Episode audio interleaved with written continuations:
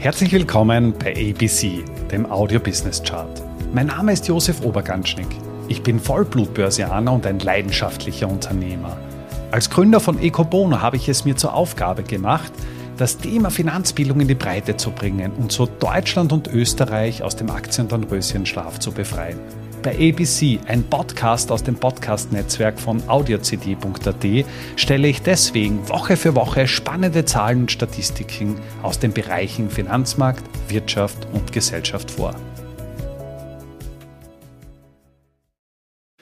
In dieser Folge geht es um die Verschuldung des US-Konsumenten.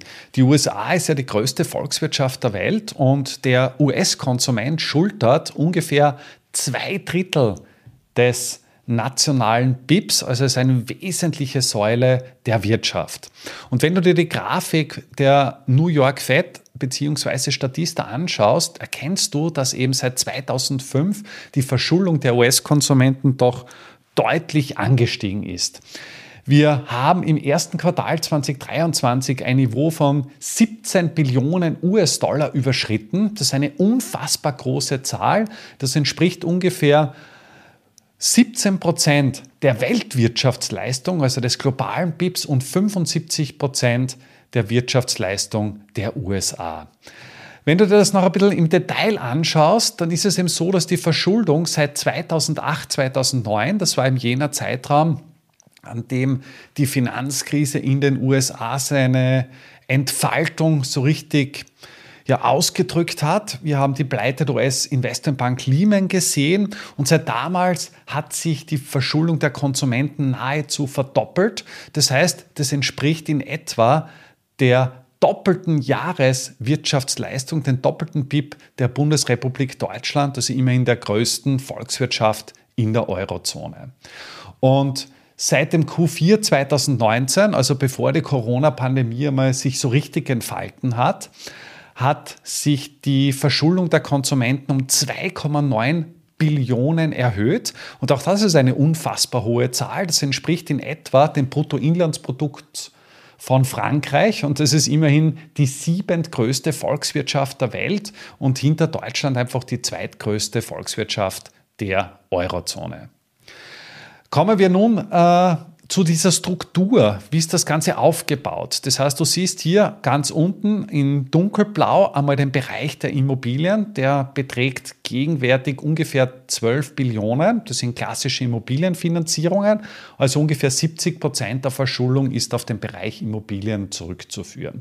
Darüber hinaus gibt es aber viele, viele Punkte wie beispielsweise Credit Cards oder Autoloans, die in den Bereich Konsumkredite zuzuordnen sind. Auch hier sind die Zahlen doch deutlich angestiegen. Das heißt, da merkt man auch, dass der Konsum zum Teil auch kreditmäßig finanziert wird. Und da stellt sich dann natürlich auch die Frage, wie viel Prozent der Wirtschaftsleistung der USA wird dann wirklich auf Pump finanziert, beziehungsweise wie viel Prozent sind dann auch organisch.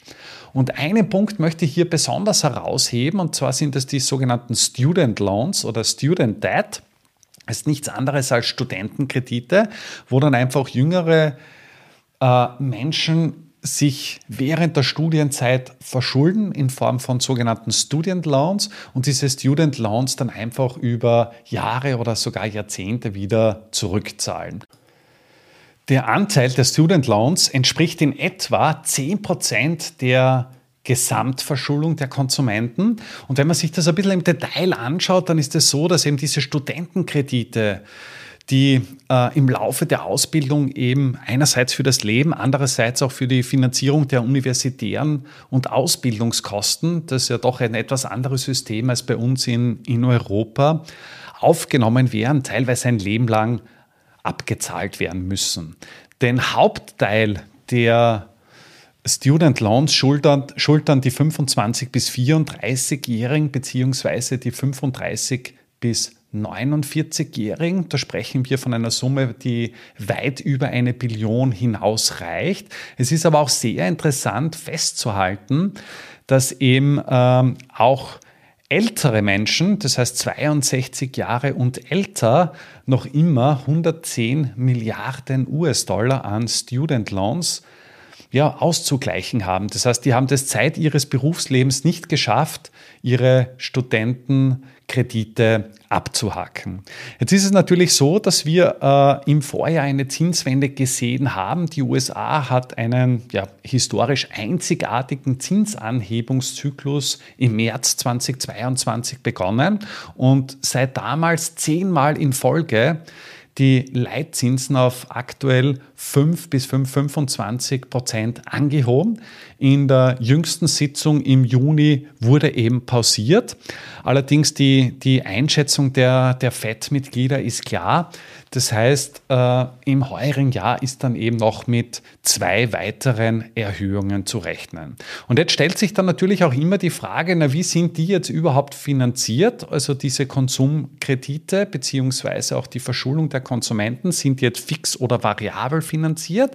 Rein theoretisch, wenn jetzt ein der gesamte Teil fix finanziert wäre, wir reden hier von 17 Billionen, das heißt, bei 5% größerer Belastung reden wir dann von unglaublichen 850 Milliarden US-Dollar, was da eben eine größere Zinsbelastung für den einzelnen Konsumenten aufsteht. Und das ist natürlich auch ein, ein sehr großer Anteil, eine sehr große Belastung des Haushaltsbudgets und das wirkt dann mit hoher Wahrscheinlichkeit dann natürlich auch konsumdämpfend beziehungsweise auch wirtschaftsdämpfend. In Europa haben wir auch einen Zinsanhebungszyklus erlebt. Auch hier ist das Thema Verschuldung natürlich auch ein, ein sehr großes Thema. Das betrifft natürlich nicht nur die Studenten, sondern auch die Verschuldung von Staaten oder von Unternehmen.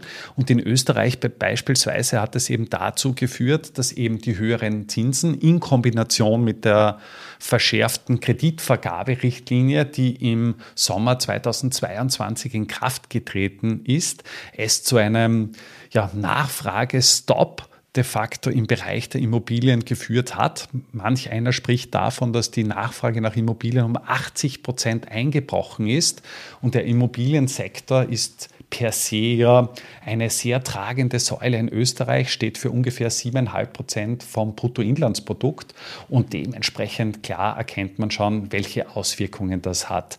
Und das ist genau die große Problematik, vor der wir weltweit stehen. Wir haben auf der einen Seite sehr stark steigende Inflationszahlen im Jahr 2022 erlebt.